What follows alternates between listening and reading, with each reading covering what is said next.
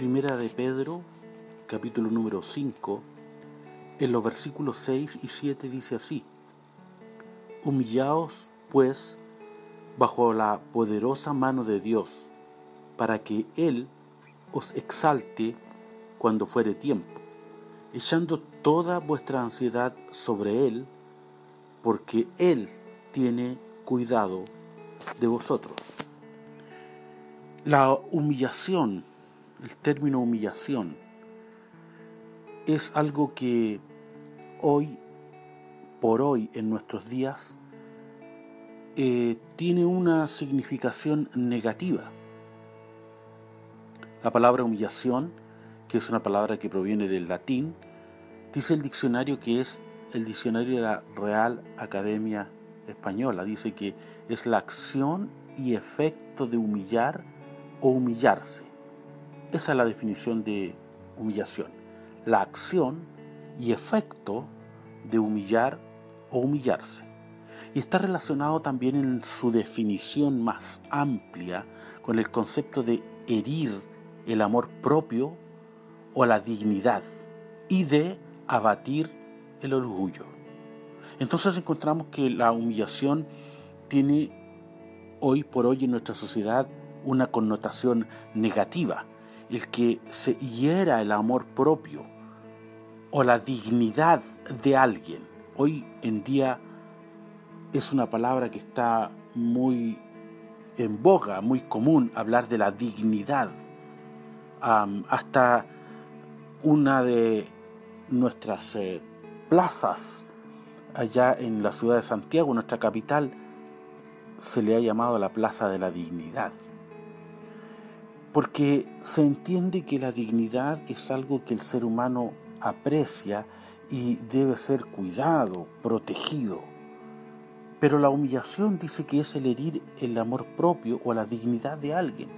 También dice que es abatir el orgullo.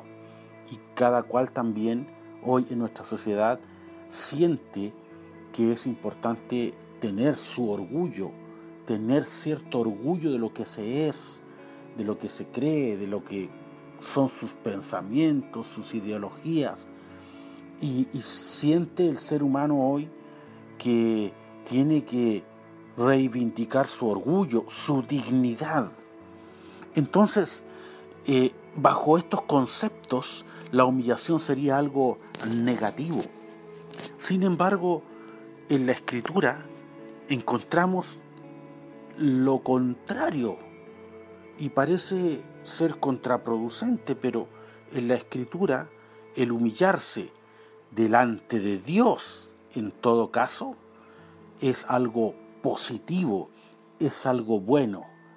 A nosotros los seres humanos y en nuestra sociedad nos parece que la humillación es algo denigrante, es algo que aplasta a la persona.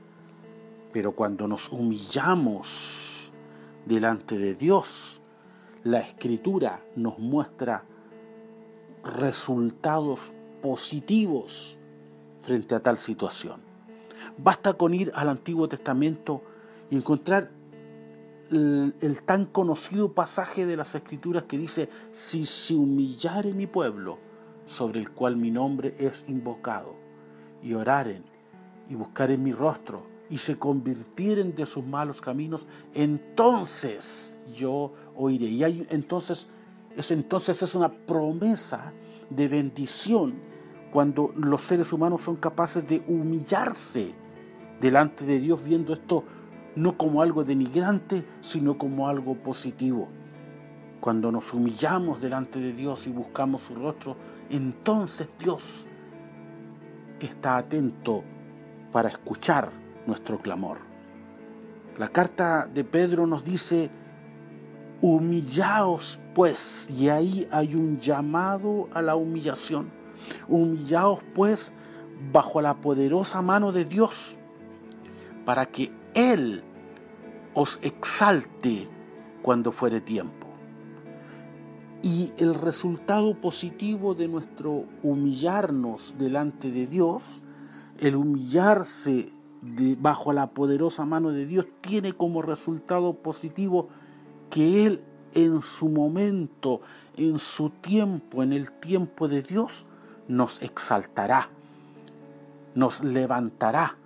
Estaremos humillados en algún momento, pero Él nos levantará y nos exaltará en el tiempo de Dios y para la gloria de Dios.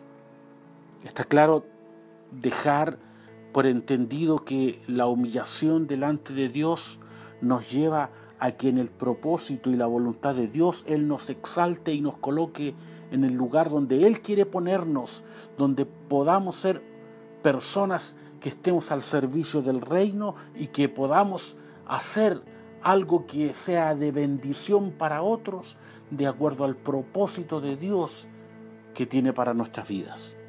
Ese exaltar cuando fuere tiempo no significa que seremos exaltados para que nuestro orgullo sea exaltado, sino que seremos exaltados para la gloria de Dios, en el propósito de Dios.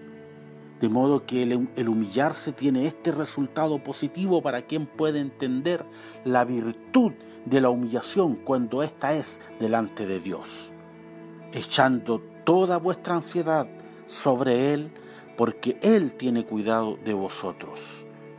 Y si alguna vez hemos sentido que nuestro tiempo de humillación es muy largo y que no vemos resultados y que estamos esperando ese momento en el tiempo de Dios en que seamos exaltados, la recomendación es que no estemos ansiosos por eso y que toda ansiedad, producto tal vez de la espera, a veces mediana o larga de una respuesta, esa ansiedad debe ser puesta sobre el Señor y echada sobre Él, porque sea lo que sea que vivamos, Él tiene cuidado de nosotros. Que Dios les bendiga.